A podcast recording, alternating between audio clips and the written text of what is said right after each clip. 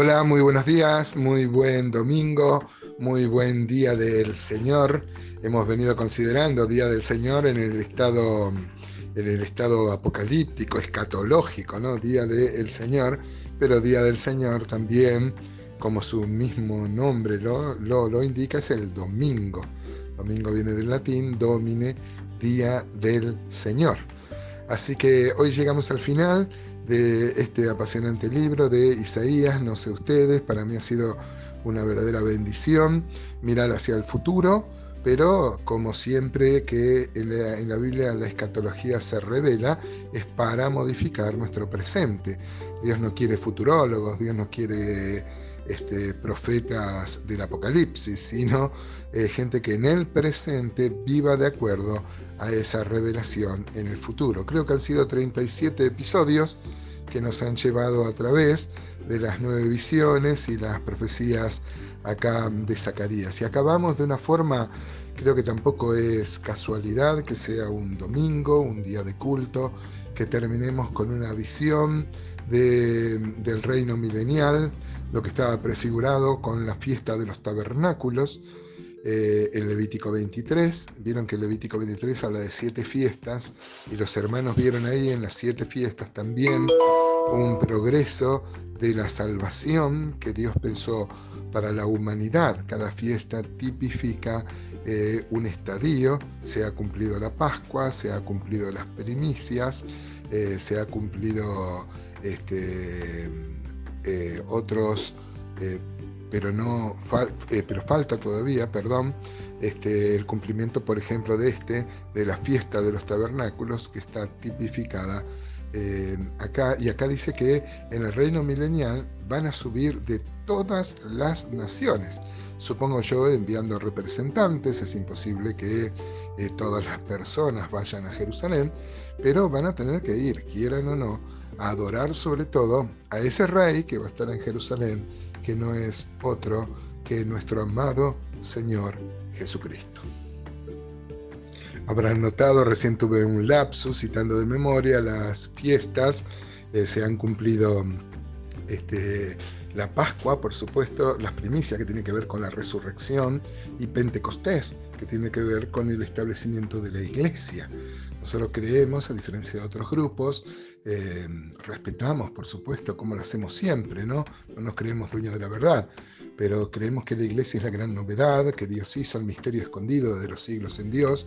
Entonces la iglesia de Jesucristo no es la continuación de Israel, es una, es una entidad separada, si bien fue predestinada desde antes de la fundación del mundo y va desde Pentecostés hasta el arrebatamiento. Es el gran paréntesis en, el Antiguo Testamento, vendría a ser en el, eh, dentro de las 70 semanas. 69 semanas se han cumplido, de Daniel 9, y falta todavía una semana. Se abrió una brecha, como ayer veíamos que se abrió una, una brecha en, el Monte Sión, o antes de ayer creo que lo veíamos, y, este, y bueno, y ese es el tiempo que estamos disfrutando disfrutando ahora. Entonces vamos a leer rápidamente, vamos a terminar el versículo 16 al 21 de Zacarías 14, dice así.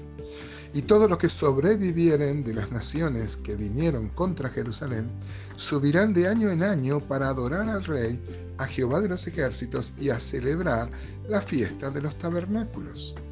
Y acontecerá que los de las familias de la tierra que no subieren a Jerusalén para adorar al Rey, Jehová de los ejércitos, no vendrá sobre ellos lluvia. Y si la familia de Egipto no subiere y no viniere, sobre ellos no habrá lluvia, vendrá la plaga con que Jehová herirá a las naciones que no subieren a celebrar la fiesta de los tabernáculos. Esta será la pena del pecado de Egipto y del pecado de todas las naciones que no subieren para celebrar la fiesta de los tabernáculos. En aquel día estará grabado sobre las campanillas de los caballos, santidad a Jehová, y las ollas de la casa de Jehová serán como los tazones del altar.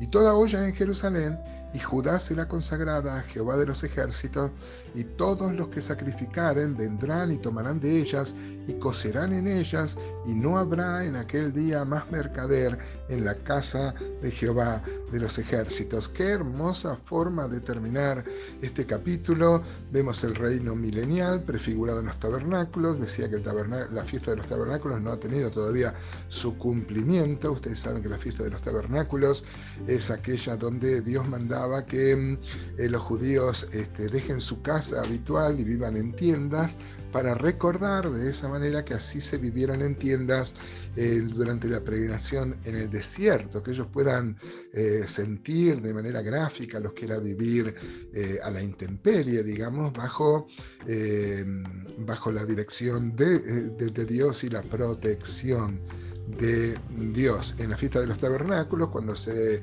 celebraba la fiesta de los tabernáculos eh, Pascua y Pentecostés, son las tres eh, santas convocaciones que tenía el pueblo de Israel y tenía que subir a Jerusalén.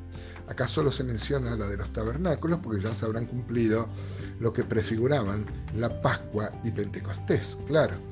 Y entonces, este, en esa fiesta de los tabernáculos, dice Juan capítulo 7, dice que se paró el Señor y dijo, eh, y lo dijo a gran voz, no fue un susurro, si alguno tiene sed, venga a mí y beba, que el que cree en mí de su interior correrán ríos de agua viva, gloriosa verdad. Lo, lo dijo en una fiesta de los tabernáculos, en una fiesta donde este, el pueblo de Israel eh, recordaba este peregrinar.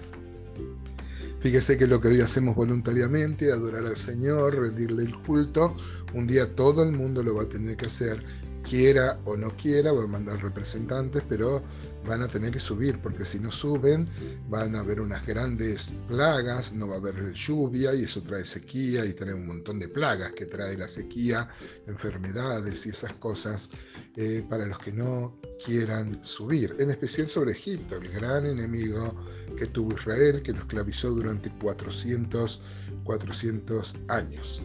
Eh, así que eh, vemos acá, hermanos, una, una una maldición muy grande sobre los que no quieren subir.